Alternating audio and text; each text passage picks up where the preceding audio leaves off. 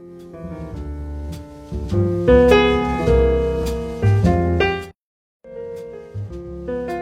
大家好，呃，欢迎继续收听我们的 CCM 秀，我是低调王校长，笑是哈哈笑的笑，呃，可以在微博上找到我，就是低调王校长。然后呢，微信呢，我们一公众号叫做博雅未来，博就是博士的博，雅就是优雅的雅，未来就是未来的未和未来的来。然后呢，那个今天呢，我们请到了，上次跟大家也预告过了啊，我们请到一位，呃，能把我身边能把一个文章推到几百万阅读的这么一人，我向毛主席保证，他没有任何的背景，也没有什么媒体支持，生生的就是因为一篇文章，就托起火了一个号。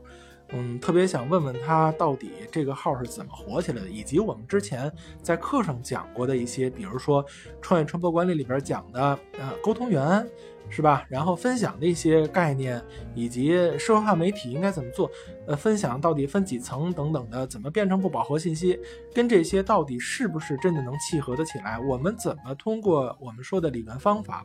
和实际做的时候？哎，怎么来结合在一起？我们怎么用？怎么自己咱们达到一些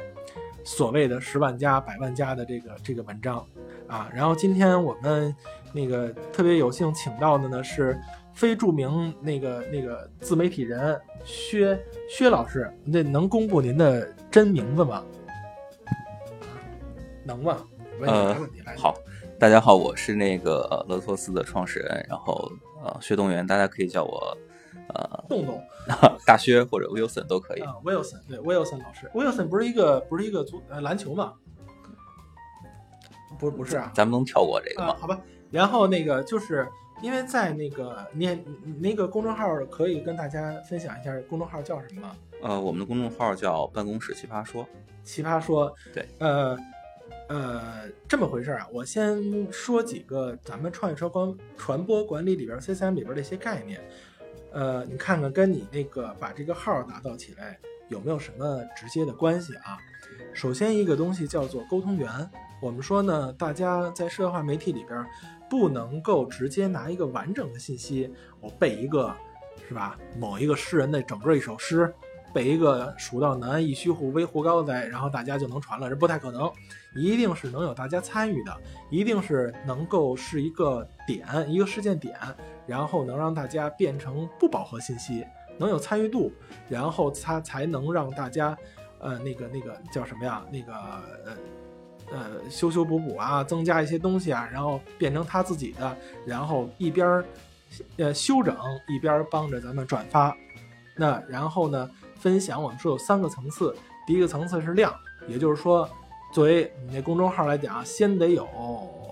那么多粉丝，而且是真的互动的。先得有一量基础的碎片化的分享，大家愿意跟我沟通，就咱们那号。然后第二件事呢，得有一个那个话题，形成社会协同。也就是说，UGC 怎么来，一定是说我们有一个主张，有一个话题，然后让这些有活跃的、愿意分发的这些人，能够跟我们一起讨论这个事儿。第三个是在这里边，我们主张一个 KOL，比如说是咱们这公众号自己，然后它才能形成集体行动。这里边有一个最重要的一核心，就包括写文章，咱们之前的课也会说，有一个叫消费者洞察。昨天呢，那个李洪振老师也说了，其实这个是电脑数据、阿尔法狗、大数据等等的，都目前来讲看不到能替代人类的一个点，就在于它不懂人性。所以其实说到根儿，一个文章好不好，还是在于你对人性的把握。这是我们说的。这个这个这个理论以及方法层面啊，那那个时间更多的，我觉得应该薛老师你你你你都说说，你那个跟我们这个学术理论能有多大的结合呀？嗯，我觉得是这样的吧，就是刚才这个咱王校长也说了，就是说到就是接着他这个消费者洞察来说吧，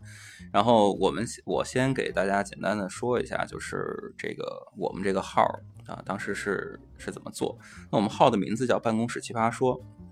其实当时在做整个这个号的定位的时候，我们其实也是运用了这个消费者洞察的理论。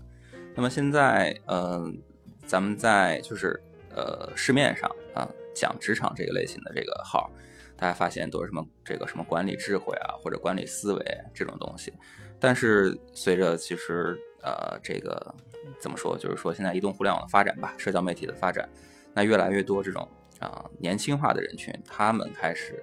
呃在社交媒体上进行发酵。那像原来的那种所谓的比较正统的这种的职场的一些东西，那其实它是不适合现在的这个呃人群的，这就是咱们所谓的这个消费者的这一块儿的一个情况。我能，我能，我能打断一下啊，能吗？啊，我啊直接说能了。对不起啊，就是你那个第一篇十万加的文章是什么题目啊？呃，第一篇儿的十万加文章是那个跟你说个笑话，我是做互联网的，什么笑话？哦，不是，你的题目就是给你啊，对不起啊，对不起啊，就题目是给你说个笑话，我是做我互我是做互联网，我是做互联网的，然后多少阅读啊？呃，那篇是第一篇文章，其实在我们自己的号上并没有特别多的阅读，因为那个毕竟是第一篇文章嘛，然后本身是自然量就非常少，但是呢，它是在这个别的一些大号上啊，大家转载，那通过别的大号转载的话，给我们带来了很多的这个粉丝，在别的大号上的阅读是非常高，基本都呃大概就是破了十万加。所以其实，那您接着说啊，因为我觉得那个可能，呃，那自己那号上是多少？到底有多少人啊？后来怎么就把那个别的地方的流量引到自己这上面来？我自个儿也做自媒体，就是在别人那儿发，我那梅花儿也发过我的，发挺好的，但是就引不回来。咱们一个一个说啊，咱先说说那个，就是这文章从开始的时候，你是怎么构思的？就是包括这个那个，咱们说那个人性的那一块，刚才您提到的啊，还有标题，第一段怎么引人入胜，然后里边我们我们之前讲那个写文章都讲里边的一些转化都怎么转化的，然后就包括后边是怎么找的那些您所说那个有有有流量的渠道让他们转发的，这个这些都是一些实操的经验啊，您介绍介绍，我们也想。我觉得听的大部分人也都希望自个儿写一篇能十万加。我们这里边啊，有很多的那个政务新媒体的同事们，他每天都写 N 多文章，哎，不能叫每天，每每天都写文章，每天都希望自己的那个文章都十万加，但是能有能能能能破五百，实话实讲就很不容易了。所以给我们介绍介绍这方面的经验，咱不用这个节目，咱不用特别正经啊。嗯不用特别正经，我本来就是一个不是特正经的人，然然后呢，那个咱们就是可以看一看，包括我之前曾经说啊，靠一篇文章能火起来，就像晴天的时候走在大街上被雷劈死的几率。那么，薛老师，你是不是被雷劈了？还是还是怎怎样？怎么就怎么就这样了？呃，这个是这样，就是我还是接着我刚才那个 对，你接着你来。接着这个王老师刚才说的这个嗯消费者洞察来说，那其实我们其实做文章也是一样，就是说，呃，首先对这个号本身会有一个大的定位，那我们可能定位的就是说这个啊职场的泛娱乐，就是职场泛人群，但是我们又把它啊继续垂直定位上，可能是说这个啊年轻一一代的互联网的职场人群，因为本身这一块儿，这个相对来说大家知道，在在啊社会化媒体上、微博、微信上爱传播的也是爱分享的也是这一块儿人群，对对所以呢这一块儿它是天生可能会有一个基础的量在这儿啊，啊。再一个就是我们自己本身也是这个啊互联网的从业者，嗯，那所以呢这个呃人群这一块儿往这个大方向去定啊，然后呢。那涉及到具体的内容这一块呢，首先它肯定是一个这个团队的一个作战，呃，什么意思呢？就是说在前面我们定好这个号的定位啊，包括我们想想了这个方向啊，然后呢，我们开始要做做内容的时候，那我们为什么说团队的作战呢？就是说，其实大家发现这个文字风格，它是每个人他是会有自己的这个呃优缺点的，没错儿，啊，但是但是它对于这个，比如说这个啊话题的视角的洞察，包括说其他的一些可能是说，呃，你要支撑你这个话题，支撑你这个内容一些事例素材，那这些都是需要这个啊其他同事来统一的来帮助。所以写是一个人，所以就是写是一个人写，但是其实这个定这个题目，包括里边用哪些素材，找哪些我们所说的洞察的点，是大家的智慧，不是那一个人的。对对对，我可以说一下，就是比如说我们的这个啊一篇文章的一个生成的一个方式，它可能是啊第一篇，就可能最开始首先会有一个这个大的选题啊，然后啊大家进行一个选题的讨论。那进完一个选题之后呢，然后大家根据这个选题，然后开始做这个呃文章的延展。延展就是看，那如果说要支撑这篇文章，我们是需要哪些的素材？这素材可能是说一些。啊，资讯甚至说是一些采访，啊，然后呢，这个当你有素材之后，那我们就开始具体的这个把文章的框架搭建，搭建完了之后，文章框架没有问题之后，再做具体内容的撰写，等于说是这么一个流程。那么，那么其实会发现，首先从这么一个逻辑下来的话，就是你文章的基础的质量首先有一个保证，啊，那对对，那这样的话就是说，这个如果说。你有一个基础的一个质量的保证，大家都知道，好的内容还是有一定的机会的吧？啊，那第三呢，就是说，刚才刚才那个王老师又说了，就是说说到一个量的原因，嗯，然后呢，回归到就说说我们是第一，我们那个是文章是说，是是是是第一篇，我们也是个新号，那么我们没有没有基础量的原因是怎么来推的？这个我觉得是是，这个我觉得也给大家分享啊，就是说这个其实概念就是咱们所谓的种子用户的概念啊，对，那其实。种子用户本身，大家第一批就相对来说还是自己周围的朋友，还是自己周围的朋友，或者说是这个你的圈层的这个啊同行的关系。那我们当时确实是说，我们就使用了我们自己常规的推广方式，可能就是说在一些这个啊大家平常经常活跃的微信群里头，我们做了一些推广啊。当然，当然保证说是我们的这个内容首先要这个前面经过我们进行的策划，内容本身是非常有价值的。然后呢，不是说。像现在咱们这种很生硬的啊，扔到一个群里头，然后给大家发一个红包，然后让大家转发一下嘛。那我经常见这种的。那样的话，其实其实内容本身没有价值的话，大家他就算你可能有一个基础性的一个分享，但你没有一好内容，就是像我们所说的，你也无法形成一个所谓的裂变式的传播。嗯，然后对裂变，我之前呃一直想不起来这个词儿，裂变裂变，对。那然后，然后您接着说。对，然后呢，然后呢，就是说，当当就是说，呃，基础的这个有一个量去出来之后，然后呢，发现这个，因为我们一直也是在这个行业内，行业内之后呢，就会也会联动的一些可能，这个呃，他们一些这个自有的自媒体，现在比如说是什么上三 W 啊，或者说跟互联网有关的自媒体，因为他们自己本身其实也缺乏一些的内容的这个素材，因为他们每天自己去。去撰写非常辛苦嘛，所以他们也会转载一些优质的文章。然后，当你这个内容非常优秀之后，他们也会这个关注到你啊。我想，我想弱弱的问一句，他们怎么知道你发了这篇文章啊？他们首先是你的，他能看见，还是你单独给他们推啊？呃，是这样，就是这个就其实回归到我刚才说的，就是因为我们本身是互联网的从业者，可能我们在在这一块相对来说会有一些优势。然后呢？呃，而且是大家也知道，就是那个所谓的六度人脉理论嘛。其实我可能并不直接跟他认识，但是可能是说，就像我刚才说的，我的基础的朋友啊，他可能觉得这文章不错，分享出来。那可能说，如果你的文章真的被认可了，那有一些人他又去分享，那你可能就会让对这一块儿感兴趣的人他去看到啊，所以他会直接去去在后台，就很简单，他直接在后台来找我们，看能不能进行分享。那我们也肯定就是说，如果有这种大的这种媒体平台去喜欢你的文章，这其实是一个非常好的机会。那么其实可以跟那个啊他们去沟通啊，比如说附带一定要附带我们的二维码，这样的话其实等于说你可以通过他们的平台去做一些流量的导入啊。呃，我想到一个问题啊，这个咱们大家一起也想想，薛老师你也想想，然后咱们那个我说完这问题，咱们想想啊，然后咱们进一首歌。回来，您看回答这么一个问题，就觉得这个公众号的维护，它是互动更多一点儿，还是说更具媒体性？就我这篇文章发出去了，不需要互动，大家认同转发就 OK 了？还是说我是需要大家互动的？那其实，其实，其实这个问题哈，牵扯到我们都说自己做的这个微博、微信啊。微博可能单算，微信这公众号算社会化媒体，但如果说没有互动的话，它其实更像大众传播，更像大众媒体，那更像报纸杂志了。那这个其实里边的那个逻辑跟跟那个我们构建这个素材的呃思路，从从学术方法上可能是不太一样的。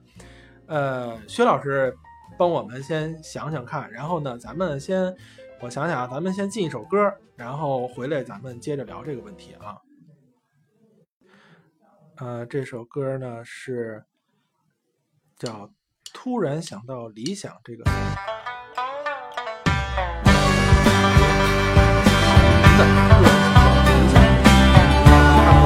想还有多远？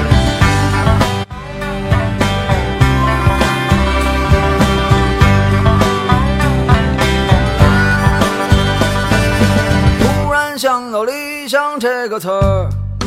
嗨，我又想到了现实的生活，更嗨。当我看到人们都在忙碌着，汗渐干，背上有点凉，心里有点忧伤。突然想起爸爸说的话，我又看到了身上的伤疤。看看这些年我也没什么变化，年龄不停的长，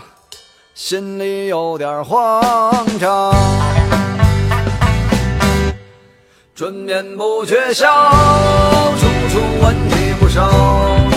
我的生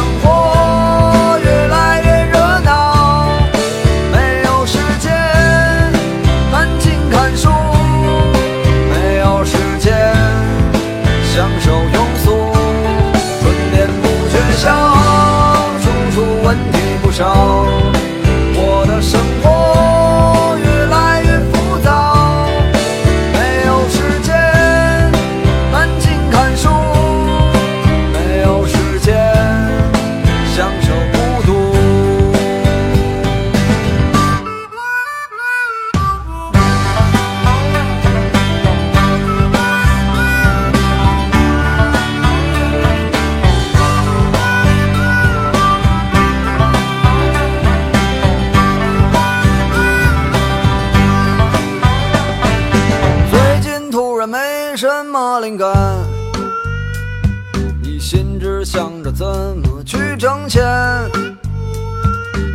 说起来哪有说的那么简单？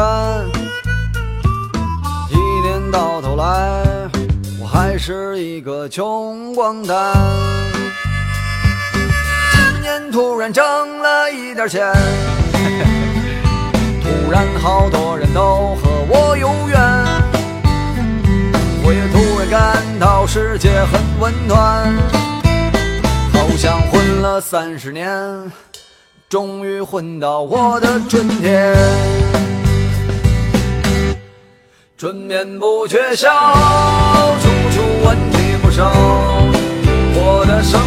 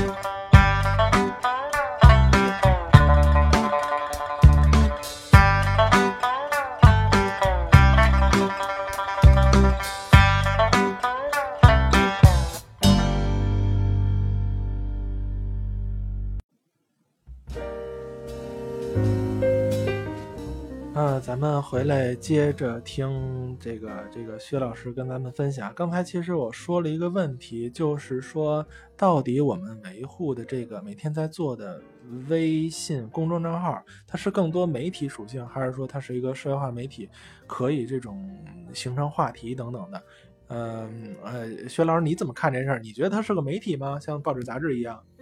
嗯，我觉得他得这样看，就是他从单个的单独的内容角度来说，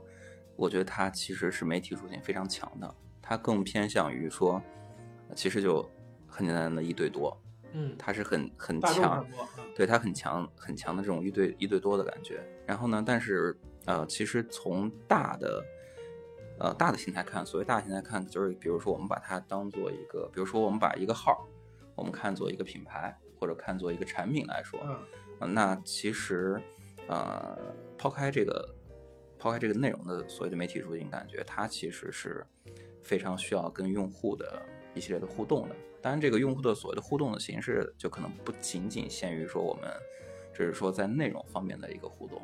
啊，对，它可能可能那还是什么心灵心灵上的心灵上的共鸣嘛？那就如果因为我我体会啊，如果说不是内容上的互动，不是说像微博一样你发一个我转一个，转完了以后我还能 怎样怎样，那就是微信里边底下留言，留完言之后。又怎样呢？我不知道，因为我经常给公大号留言，留完了他们也不理我。呃，他其实是这样，那就是那大号估计人家太忙了吧，顾不上理你。其实是这样，就是我觉得其实，嗯，就像刚才我说的，这个其实互动的形式是是非常非常重要的。那不仅限于说，可能是说，就像评论啊什么，这肯定是最初级的。但是，但是我们得这样去思考一个问题，就是说，呃，我们不管是我们把它当做一个产品来看，或者当一个品牌来看，其实我们的核心的资产价值是我们的这个用户。它就算它作为媒体来看，它的核心资产价值也是用户。那我们没有我们的用户的话，等于说是说我们什么都干不了。我们发的文章没人看，我们哎对发的文章没人看已经就就就就全死了，就歇逼了，啊对吧？？啊注意素质，没事没事。然后，所以所以呢，其实我们的，我觉得任何的这个啊、思考的维度，其实是以用户运营的角度去看这个问题。嗯那那其实是看我们怎么能够啊、把我们的用户资产一直是去做一个保留，甚至是一个啊、保留增长，然后再做一个变现。那那内容好的内容可能是我们其中的一种形式。对，所以所以其实是这么一个大的一个逻辑。那基于内容以外的话，那可以去做一些相关的其他的东西，比如话题，啊，不要不说错了，微博、微信没什么话题，比如活动，对吧？啊，或者说是其他的一些啊，甚至线下的交流啊，这种东西，你通过不仅仅是与说在线上的这种一个接触，因为线上你你只能是通过所谓的内容角度的，呃，人家问你一个问题，你在后台给你评论一下。但是其实你可以尝试使用多种形式的方式去跟用户的接触，因为本身其实，呃，保留我们用户的这个资产是本身是我们最核心的东西。那此外呢，其实是可以通过跟用户的这种各种接触之后，那其实可以给我们的任何任何方面其实带来啊这个引申的这些帮助。那跟用户的交流啊，那其实可以可能给我们带来新的这种 idea、新的话题点，甚至新的这种这种案例的素材。那跟用户的交流，那可以促进我们跟用户的粘性，那增加我们的这个啊核心的粉丝。我有个问题啊，我我我我有个问题啊，王老师说，啊，就什么情况的时候，我们你看啊，刚才你说到的是在微信公众账号上边儿，这些我们如果做互动的话，很难在那个评论里边做，所以呢，我们就更多的延展到线下。那你比如说像我们自己的博亚未来的那个公众号，有个问题，就是基本上呃，用户在全国。我很少以那个很少可以用这个这个这个叫什么呀？那个线下活动的方式，那不可能啊，来不了。我们有时候会做一些直播，呃，这我是不是就需要借用借用一些其他的平台，就是以微信为怎么讲呢？基础的一个阵地，嗯我引来其他的人，但是呢，互动这件事儿，互动你刚才讲的就是说互动会留存很多用户嘛，用互动的方式来留存用户，但是互动未见得在微信上，对，所以我们一定会需要一个所谓的媒体矩阵，整个的一个阵地的一个矩阵，不不能光使一个。那这个，假如说你比如说像我们博雅未来来讲，我就不能够用你说那线下啊，就很难。呃，像你比如说咱们咱们咱们现在有好多那个学员朋友啊，都是那个呃各地你也你也了解我啊，呃这我现在是妇女之友，嗯对，都是各地妇联的那个就是新媒体的，就是同志们，他们比如说在某一地的妇联，倒真的可以做这个线下的活动，组织一些线下活动来提高这个这叫什么呀？这个粘性，粘性，用户的粘性。但是如果说是全国妇联，就全国妇联女性之声这个号，嗯咱拿政务这来说，女性之声这个号，它就很难做这件事儿。嗯那这个时候，我是不是就是按您的那个这个逻辑啊，是不是要介入？比如说，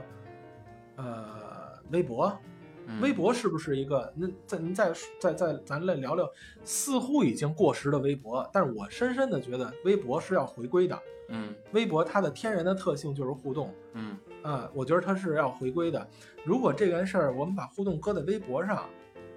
可不可以？因为这这问题都特别的特别的突然啊，嗯我相信那个咱薛老师都没准备，呃，说哪儿算哪儿啊，没关系，嗯，嗯对，呃，我觉得是这样，就是个冲这边说，冲这边说。哎，好，就是其实确实是刚才王老师说了，就可能你受限于说啊环境啊或者其他情况，你跟用户的互动可能是啊不是那么方便，不是那么方便。然后呢，其实我们的建议就是说，可以尝试，首先啊最基础的，其实咱们可以做一个简单的微信群。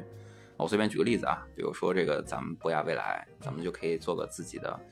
这个有微信群，但是基本上都在发红包，其他的事儿大家也不太关注。这这这就是群运营的运营跟维护的事儿了啊啊，这个就是到时候可以单讲单说啊。但是其实微信群，我觉得还是还是其实是有价值的。但是微信群的，首先我觉得可能是门槛儿一定要高。此外呢，就是关于运营维护，这个确实是这个比较啊、比较有价值的东西。那这个其实在线上的话，就可以让大家摆脱很多地理位置的限制啊什么的去做。但这个就是跟咱们这次关系不是特别大，它这个形式可以去采取。我呀，我我我我再抢一句啊，我回去就建一个咱们那个 CCM 秀听友群，看谁家啊？我看那个就是听收听量还不少，我估计到最后能有十个人，应该不止啊，可能能到十一个。我回去先试试。好嗯，那行，那就继续说，就是啊接着接着打岔，没事儿没事儿，王王老师就擅长干这个事儿上擅长打岔啊。对接着就王老师说这个对微博的这个看法，然后呃我觉得其实我是这很赞同这个王老师对于微博的看法的，就是说微博肯定是要复兴。其实不仅是微博肯定要复兴，微博其实现在就是在复兴，甚至可以说，其实说大家所谓的原来觉得啊微博没落了，但其实发现微博并没有没落。那其实我觉得其实嗯，大家其实看一下自己的平时的这个使用习惯就可以看出来了。平时呃，每天自己打开的手机上可能最多几个 APP，第一个就是微信上用，但是你早上醒来第一件事可能就是打开微信，第二件事就是空余时候我就刷一下微博。你刷微博可能会看什么呢？可能会看一些热门的榜单，啊，大家有发现有什么一个新鲜的事儿？会发现其实微博好像第一个，它就是发现它变成了一个你知晓大事的一个通道，但是它有意思的点呢，它又并不是所谓的像传统的新闻媒体一样，它不是一个所谓的一个媒体发布平台。大家可以发现这么一点，因为你是在底下，你可以做充分的互动的。你不仅是可以做啊，你跟这个大号的互动，甚至你也可以做你跟用户之间的互动。这个其实是微博之微博它现在改版之后非常大的一个优势。那第二呢，就是说啊，微博有这个基于它的这个社交系统，发现之后呢，它对于这个图片，对吧？然后包括说呃视频视频，尤其是尤其是现在这种短视频的传播是有非常大的帮助。那这一块儿的话，其实是对于我们来说，对于啊我们普通的受众来说，其实你会对微博的依赖程度会越来越高。嗯，然后呢，包括一直播，对对，一直播啊，秒拍，它其实尤其是一直播，那都是基于微博才能够对啊，有长久的一个在直播大战中有一个生存的嘛，嗯，啊，然后秒拍其实也是这么一个道理，就是一直播，一直播，一直播，一直播。对，就一直播 啊。所以呢，我觉得其实微博微博的话，这个它应该就是不叫复兴了，它还是会越来越强啊，在短时间内。对，就是在我们那个呃创业传播管理的这个，我老说这个啊，因为咱们这个主题是 CCM 秀嘛，在 CCM 里边其实是嗯给它的定义并不是就微博啊，如果按这个理论体系分析的话，它并不是所有我们之前说的自媒体。待会儿咱们看那个薛老师，你你你怎么看是啥？嗯它如果说微博跟微信都是信息的聚合平台，那么这个之前咱们陈院长也说过啊，微信是以人脉关系、以关系来聚合信息，所以它的信息的传递呢，包括所谓我们说那个场域的溢出啊等等，人大有老师在研究这个啊，场域的溢出都是按照六度人脉那么溢出去的，而微博它是一个就是信息是垂直流动的，垂直流动呢，造成就是它是以兴趣为线索聚合的这些信息，所以在这上边我其实可以看到信息的流速以及价值会更强一点，甚至呃这是一层面啊，甚至说在另一个层面，就刚才咱们说的微信除了群等等这些，我们可以算成是这种 IM 性质的这个社会化媒体，这公众号就越来越变成一种大众传播性质了，所以在这里边儿就是从这个 CCM 这个体系里边来解释的话，真正的社会化媒体，真正的这种叫规模化的人际沟通的点，应该更多在微博上。所以我不知道微博什么时候能重新回到我们大家身边啊。反正现在我已经更多关注微博了，呃，不不不是那么特别那个微信了。你那个薛老师，你觉得这个这个理论在于理论方法在于你实战实践的过程当中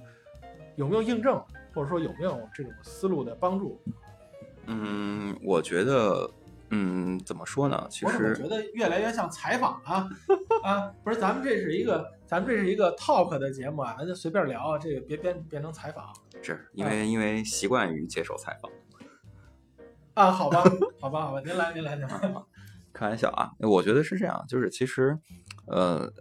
咱们会会有一个感觉，就是说，刚才我说，就是说我们用微博用的多，但其实现在可能大家对于微博，就自己所谓的跟自己啊身边的朋友，或者说这种去玩微博，大家会发现很少了啊，不会说像原来我去 follow 一个人，然后我去转发一个东西艾特他啊，当然现在微信取代了。对，现在因为大家都去玩朋友圈了，都去玩微信了，这个没有办法。但是，但是就是说，嗯、微博它现在虽然我们去看的是大号，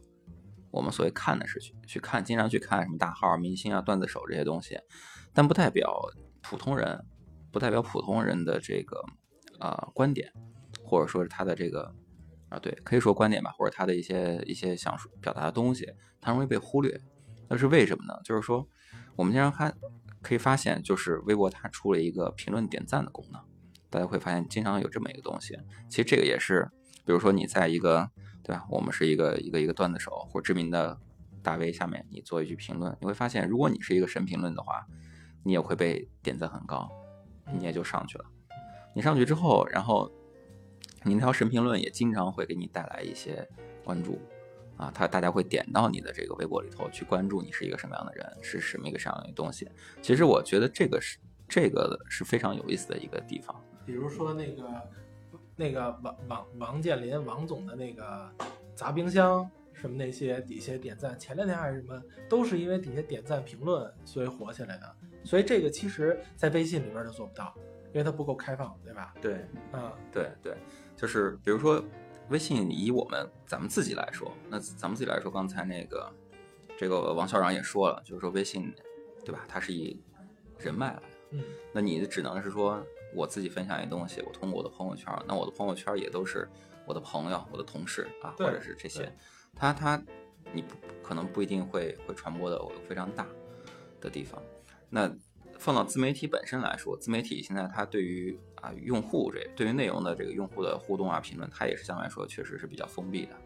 那你你发什么东西，你需要自己后台，你需要媒体去审核，你才能把你的留言去顶去体现。对，有一些我想说它不好都不行，他不给我审核过，我都说都说不出去。啊，对对啊，会有会有这个情况，会有这个情况，所以就是说，所以说，其实他们在一些其实呃底层的逻辑的设置上，其实是有比较大的差异的嗯啊。所以我觉得其实，嗯，未来确实是可能会往两个方向去走。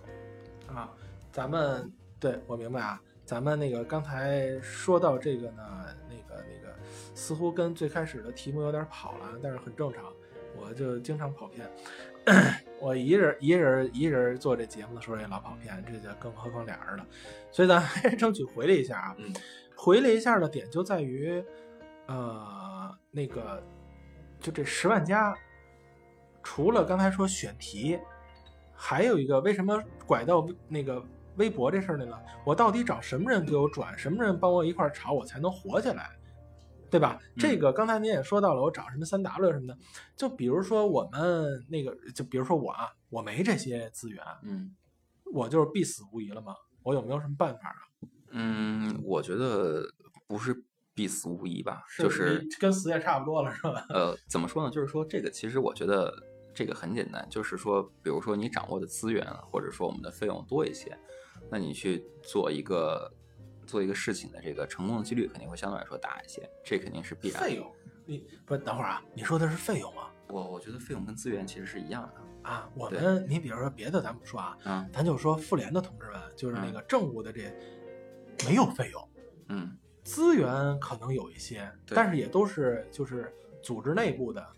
但其实其实就其实这个东西就是已经是非常非常大的资源了，其实人就是非常大的资源了。啊，对吧？就是一样，就是现在大家虽然说是这个是一个自媒体时代，感觉说移动互联网让大家之间的这个啊已经去中心化，这个信息没有隔阂了，但其实其实信息变得多了之后，它又变成了这个 非啊非去中心化的时代。它现在还是一个其实不是说酒香不怕巷子深对的一个情况啊，所以所以呢，我觉得其实嗯，对于我们，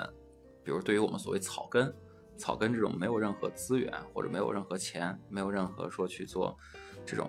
啊、冷启动的方式的这个朋友呢，那其实你就只能是说放在内容上了，你只能是靠你的本身的内容去取胜。也就是说我必须内容特别的好，然后盼着天上掉下一馅饼来，然后然后砸一个五二青。你这这是这样啊，嗯特别早，一三年的时候，然后呢，我那个当时我想找投资，找人嗯投我，然后找到的谁呢？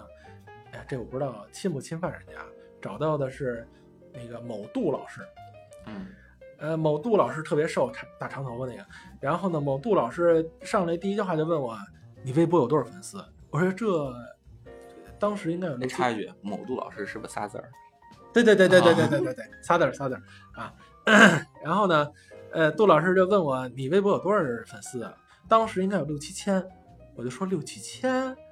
然后他抬抬屁股就要走，他说算了算了，咱俩甭聊了，这个你没戏。那个，但是这个就是草根瞬间爆起来这个，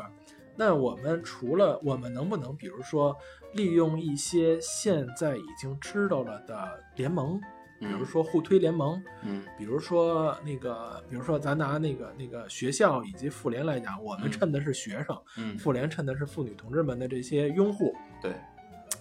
让他们来帮我们转发，对，能有多大的作用？这其实这重点在哪儿？因为我从咱们从学术从那个方法上面来讲啊，嗯这个还在于他们是不是我们的这个圈层里边的人，就我们要传播的这个圈层里边的人。对，如果传不出去我们这个场域，那依然造不成这个这个信息的溢出，对依然还是这帮就咱那学学校还是我们这一帮学生来知道，其他人都知不到。对，那就是从实战的角度来讲，我们说在这个溢出需要有一个跨界的 crossover 的这种搬运工。嗯那这个搬运工对于我来讲，我经常是需要花钱以及花资源或者刷脸去让人帮忙搬的。嗯嗯，你在实际运营的过程当中是也这样吗？还是说我们能有一些巧办法，可以不用花钱，不用动用这些脸的资源？我现在脸已经快刷干净了，人家经常跟我说就两个状态，说你脸皮要不就特别厚，要不就没有，怎么 怎么天天刷呀？就就这么这这状态。所以有没有什么？就你工作就是你弄了这个十万加之后，有什么是吧？又变成采访了。方法？主要是我也在想，因为、哦因为是这样，就是这个这个王老师这个问题啊，我觉得很尖锐哈啊对，很尖锐，然后也不是特别好回答，这都已经不是变成那个。太好了，都不是不是已经变成这个这个这个两个人的对话了，这都是已经变成问答了。对啊啊，这个我们每每天都遇到的问题嘛。对对，嗯我我觉得是这样，就是说，嗯，其实怎么说呢？第一，第一，第一呢，就是说，呃，以内容的来说，以内容来说的话，就是说，我们还是得想一下，就是说刚才说的，就是 crossover 这个事儿，但是说。这个内容本身这个东西，我们想影响的那部分人群，他是不是真的喜欢？是不是真的说是满足他的这个需求点？这个其实是一个很很关键的事儿，这是也是一个基础。就是说，当然你这个东西就跟我们一个内容也好，还是我们的一个活动也好，它这个东西本身，他对那个人没有任何的促进或者没有任何的吸引，那其实就像咱们说，咱们投再多的资源，他也不会去产生一个主动的一个啊去去传播的一个动作，这其实是一个基础。那第二呢，就是说，嗯。关于资源的匹配，我觉得其实这个每个人是有大有小的。当然，他肯定是都会有一个自己的基础的资源。就像我说的，这个所谓的一个种子用户的概念，其实那也是你最核心的圈层。比如说你的你的朋友、你的同学，或者说你跟你啊你觉得类似的人，那他们其实应该是最能够呃理解你所做的事情或者你所做内容的东西。那其实他们也是应该你最应该覆盖的一个。一部分人群，那其实也一样，就是你我们需要考虑说，怎么通过他们的口碑去撬动其他外部的这些人群。那第三呢？第三呢，就是说我们可以把这个呃视角放得更大一点，就是说，对于一个内容的这个呃所谓内容创业者，不应该或者或者叫内容的一个生成者来说，我咱们知道，咱们是其实是这个内容的传播是需要渠道的。嗯，对吧？是或者需要这个媒介的。刚才我们说的这个，其实啊、微信啊或者微博，其实我们在上面发表观点，但传播的这个渠道媒介都是这个平台。那其实，其实我们现在可以为什么说我们可以看的这个稍微高一点呢？就是说，其实现在啊、不仅不仅只有微博、微信了，那你会发现，对于个人来说，知乎啊、也是一个发表个人这种观点的一个好。或者说一个成体系内容的一个非常好的一个渠道啊，甚至说，比如说今日头条嗯啊类似的，如果说是音频，甚至有喜马拉雅啊，那这些东西其实是大家发现，当你在一个平台上，可能是说这个微博啊或者微信，它本身已经冗余了很多内容的时候，那你可以去换另外一个平台，那也许是说啊，可能能够更好的去传播你的内容的一个方式啊。也相对来说会几率会更大一些。对你你那个薛老师刚才说的时候，我也一直在在思考啊，就是呃，首先对于就今天这个啊，嗯。今天这个这一期节目，我打算推到咱们那个 妇联同志们的群里边儿，因为我觉得对他们其实会是有一些帮助的。你知道我我都不好意思跟、嗯。跟跟薛老师说，这个因为我现在对妇联的这个同志们还是挺了解的，然后每天的工作状态我感同身受。呃，没有钱，嗯。没有人，嗯。没有资源，嗯也没有什么时间，嗯。甚至没有太多的这种支持，嗯。生生的每天自个儿选题，一个人啊，嗯。一个人负责那么有的负责一个，有负责好几个那个微信的账号，然后自个儿选题，自个儿写文章，自个儿做这个图，嗯。自个儿发。自个儿做排版，自个儿找人帮着转，所以这其实挺难的。所以就结合刚才薛老师说那个，我觉得是不是可以咱们方法把它不不能把它叫理论化，把它方法化一点儿。就是首先在这个哎，咱们要不要先先那个好长时间了啊，咱们那个先进一首歌吧再，听首歌。再进首歌，回来咱把这个 summary 一下，然后呢，这一个小时就到了，咱把这 summary 一下，然后呢，真正的把这些方法给这个仅限于传播，嗯还真的很少有那个营销的这个这个状态在啊。咱们怎么转化这个，今儿咱们可能没时间说了，咱们就说说这营销，哎，不对，传播的这事儿，包括像咱们政务媒体的这些同志们，怎么让更多的我们写的文章那个发挥出来？哎，我觉得这主题最开始应该就定这个。对，可能按这主题讲，咱们会对，讲着讲着讲出正正题来了，没事儿，也也也不糟践。然后呢，咱们就按照这个来、嗯来总结一下，嗯后边咱们再用十分钟总结一下，咱们再进一首歌啊，进一首什么歌呢？我挑挑啊。啊，我找这么一个歌吧，叫做 Mercy。Mercy 什么意思呀、薛老师？是不是慈善，或者说给我就大概其这英国历史不太好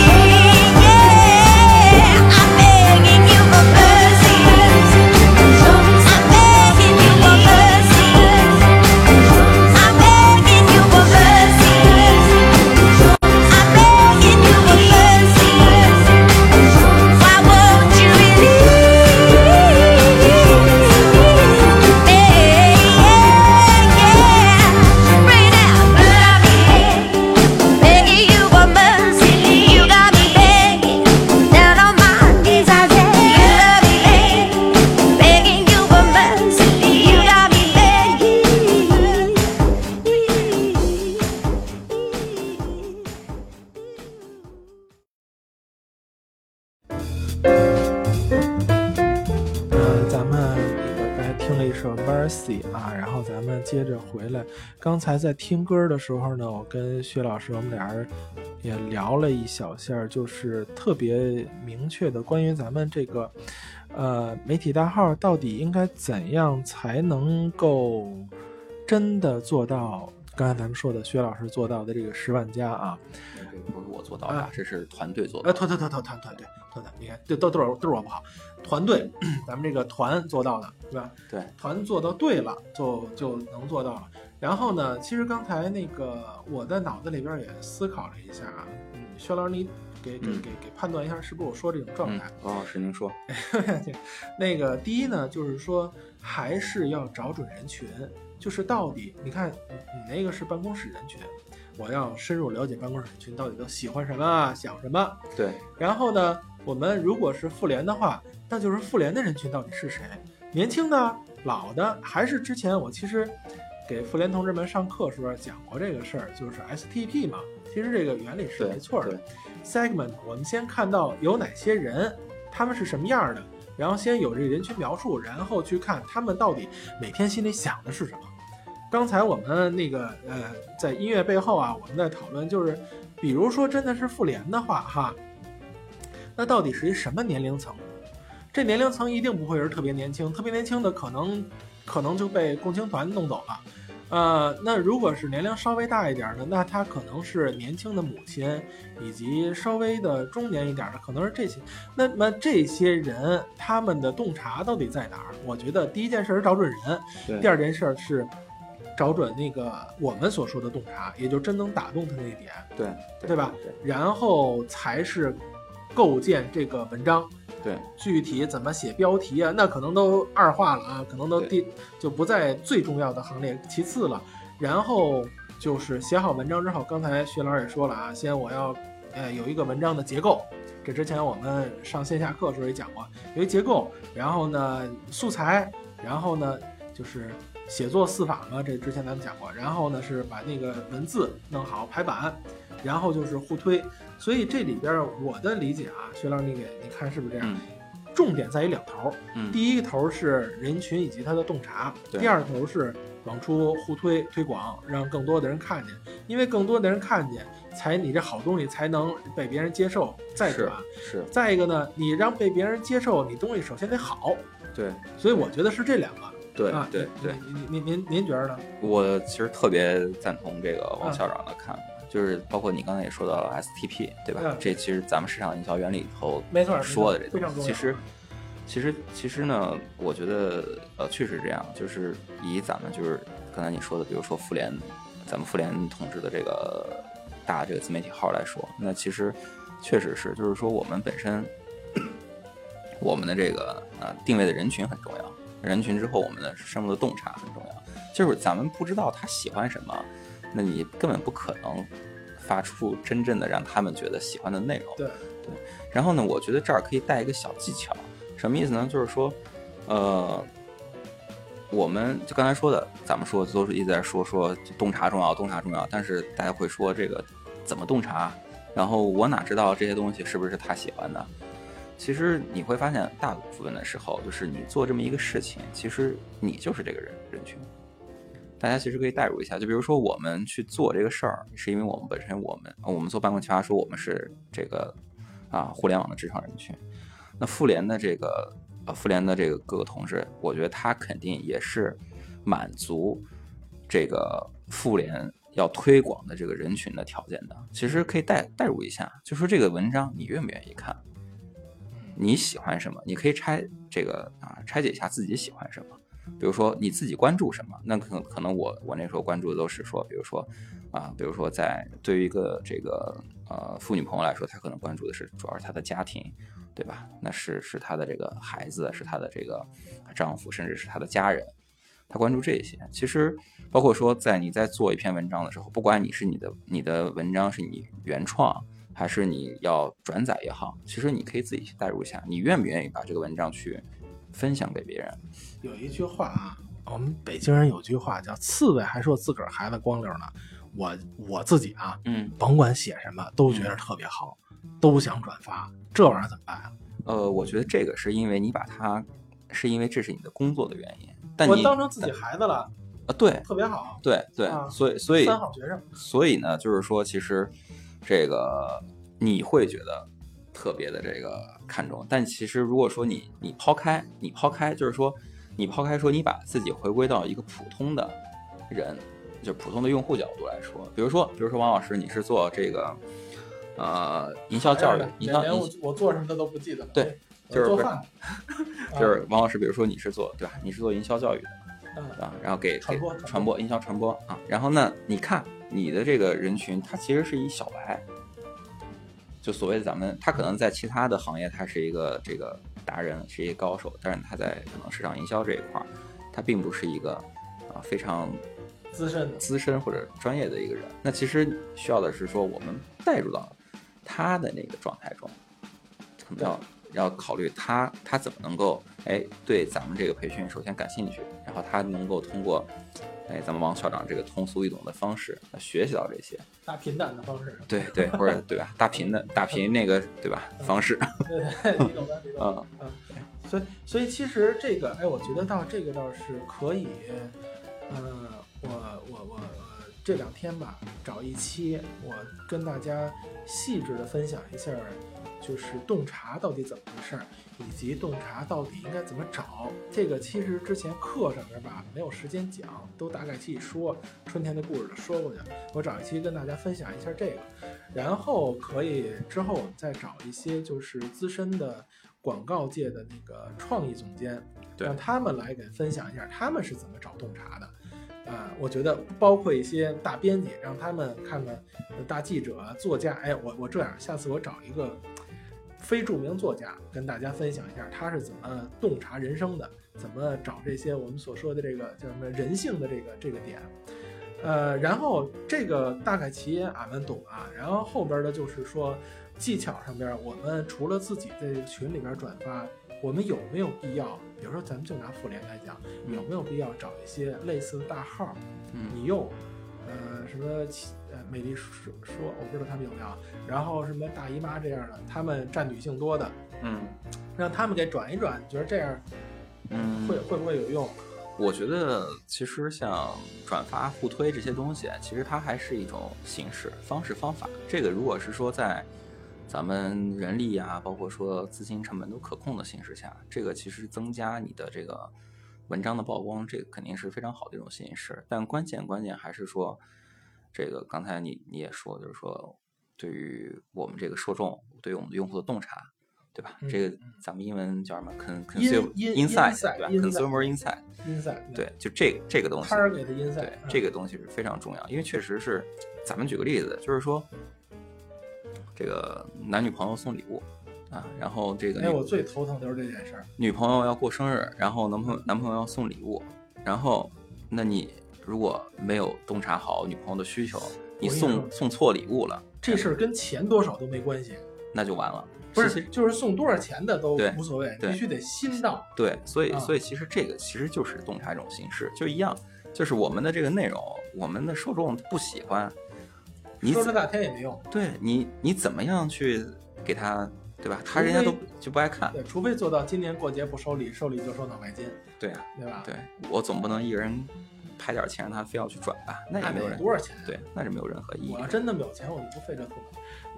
对我们俩还能在这儿吗？呃，可可可以的，可以的，这咱们俩还可以在这儿呢，反正四线并没有人。然后那个就这样，就因为时间关系啊，咱马上这个这一期的时间就到了。然后呢，咱们那个先暂时说到这儿，然后呢，给薛老师一点时间呢，也也那个那个说一下你那个公众号。我觉得啊，大家肯定也愿意去看看你公众号写的有多好，你能不能就是告诉大家怎么找你的公众号？啊，呃，是这样，我们那个公众号叫“办公室奇葩说”，就是中文名叫这个，大家在微信上搜索这个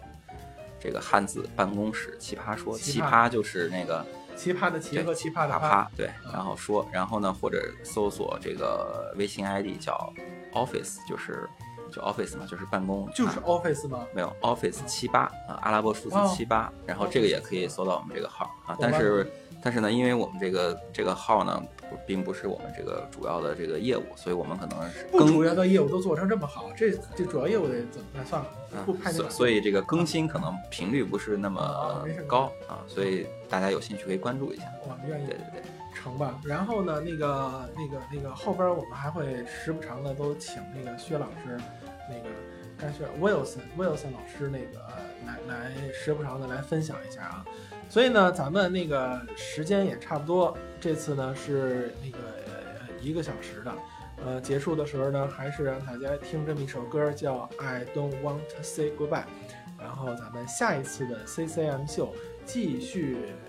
继续聊各种各样的话题。下期聊什么我也没想好，咱们下一期再说。